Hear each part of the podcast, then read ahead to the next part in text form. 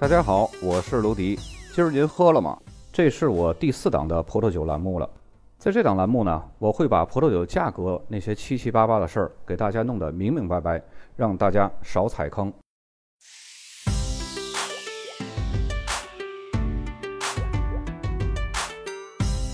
今天我们来聊一下格拉夫另外两个产区，一个是巴萨克，一个是苏代。巴萨克啊，实际上是苏代地区五个村庄中的一个。但是呢，它拥有自己的 AOC，其他四个村子的出品的葡萄酒呢，就要标注苏代 AOC，而巴萨克呢是可以标注巴萨克 AOC。这里出品最出名的葡萄酒呢，就是贵腐甜白葡萄酒。贵腐葡萄酒所使用的法定葡萄品种是赛美容、长相思和密斯卡代。赛美容是很容易感染贵腐菌的，所酿造的甜白葡萄酒呢，特别扎实，而且呢，适合长期储藏。长相思呢，能为甜酒带来特别的花香和酸度，来平衡酒的甜度，但是呢，分量不是太多。密斯卡代呢，是除上两种葡萄品种以外，被法律允许用来酿造巴萨克酒的另外一种葡萄品种。这个小村庄呢，就是用这些葡萄酿造的优质贵腐甜白葡萄酒而扬名天下的。再来说一下它的妈妈苏代产区，相对来说，苏代这个子产区啊，它的名声呢就会更大一些了。这里的土壤和巴萨克村是一样的，拥有生产贵腐菌所需要的特有的气候条件。因为贵腐菌是很娇贵的，不是在任何葡萄园都能够出现和传播的。它的生产呢，需要一种独特的微型气候：早上阴冷，水汽充足；下午呢，干燥炎热。早上阴湿的气候有利于贵腐菌的滋生和蔓延。中午过后呢，它的干热的天气又能抑制其生长，使得葡萄果粒呢，它的水分从感染处蒸发脱水。提高葡萄的甜度。纵观全世界，各方面条件都能够达到这样要求的产区呢，可谓是凤毛麟角。而苏代产区呢，却正是为贵腐菌而生的。因此呢，苏代也和匈牙利的托卡伊和德国的莱茵高一起呢，并称为世界三大贵腐酒产区。苏代产区最牛的酒庄是低金酒庄，又被翻译成一干酒庄。在一八五五年的分级中啊，实际上在现有的六十一支列级庄之外呢，还有一个榜单，就是波尔多葡萄酒经纪人联合会评选出来一个关于苏代甜白葡萄酒产区的这个分级榜单，一共有二十六家酒庄入选榜单，其中一级庄是十一家，二级庄是十四家，没有三四五级，但是却有一家酒庄呢，因为知名度超然于一级和二级这些个二十五家酒庄之上，成为超一级酒庄。这家酒庄就是低金酒庄。从某种意义上讲啊，低金的级别要比拉菲、拉图、马哥这些个一级庄还要高。在二零一一年的时候，英国的一家拍卖行曾经把一瓶一八一一年出品的低金酒庄的贵腐葡萄酒呢，以七十九万英镑的天价拍出，成为当时世界上最贵的单瓶葡萄酒。一九九七年呢，法国奢侈品品牌路易威登集团呢，从吕萨吕斯家族手中呢。买到了百分之五十五的低金酒庄的股份，当时吕萨吕斯家族依然有这个低金酒庄的经营权，但是到了二零零四年开始呢，低金酒庄的老庄主亚历山大伯爵就正式退休了，从此呢，路易威登酒庄就全权拥有了低金酒庄，呃，它是由白马庄现任的常务董事掌管的。虽然有的酒友呢，你是不喜欢奢侈品牌呀，还怎么样的？感觉买奢侈品不如买一瓶大白马或者是低金留着收藏，其实你还是给 LV 做了贡献。这就是大企业的盘根错杂，就好像在清代有个客人在和珅家的饭馆吃了饭没给钱，然后他那管家就跟和珅就说：“啊，有客人吃饭没给钱。”和珅就说：“哎，不用去管他，他走一天一夜，他肯定要拉屎的，到时候他还会拉在咱们家的土地上，等于是给咱们家的这个土地施了肥呢。”这就是大企业、大家族，东边不亮西边亮。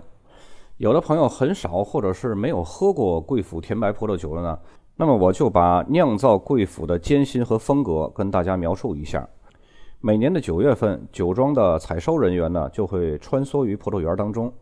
把经过贵腐菌感染的成熟葡萄呢一粒儿一粒儿的挑选下来，采摘下来。采摘时间啊，一直是会持续到六到八个星期的，因为在这段时间里呢，工人会反复四次、五次到葡萄园里边逐粒采摘这个葡萄的。像这样严格的挑选工序，确保了酿酒原料的质量。因为贵腐酒本身作为一种甜酒，是受到贵腐菌侵染而来的，会吸收掉大量的水分，外表呢变得干瘪，从而呢让自身的营养成分和风味物质呢显得更加集中，而糖分呢也会得以浓缩。这种特点呢，就使得世界各地的贵腐产区不仅耗费心力让葡萄呢感染上贵腐菌，并且呢还要想方设法的尽可能的提高数量，不然呢酿造出来的贵腐酒呢就会寥寥无几。由于可以生长贵腐菌的地方呢非常少，感染贵腐菌的葡萄产量也少，而且酿造一瓶贵腐酒所需要的葡萄是普通葡萄酒的几倍，所以它的价格自然也是比较高的。贵腐酒呢是一款集浓郁芬芳甜美为一体的葡萄酒，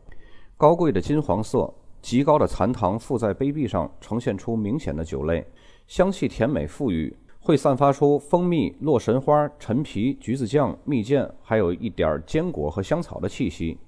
入口呢饱满浓郁，整个口腔都会充斥着甜蜜感。蜂蜜和话梅干的香气呢是回味悠长的，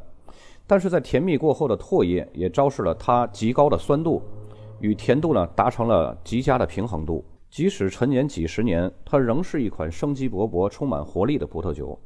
在这儿呢，我也有一瓶苏代贵腐酒。一会儿呢，展示给大家在酒标里边，而且我的粉丝享受这瓶酒的内部价。咱们接下来打开手机看酒标了。第一张图片的左边写的是巴萨克，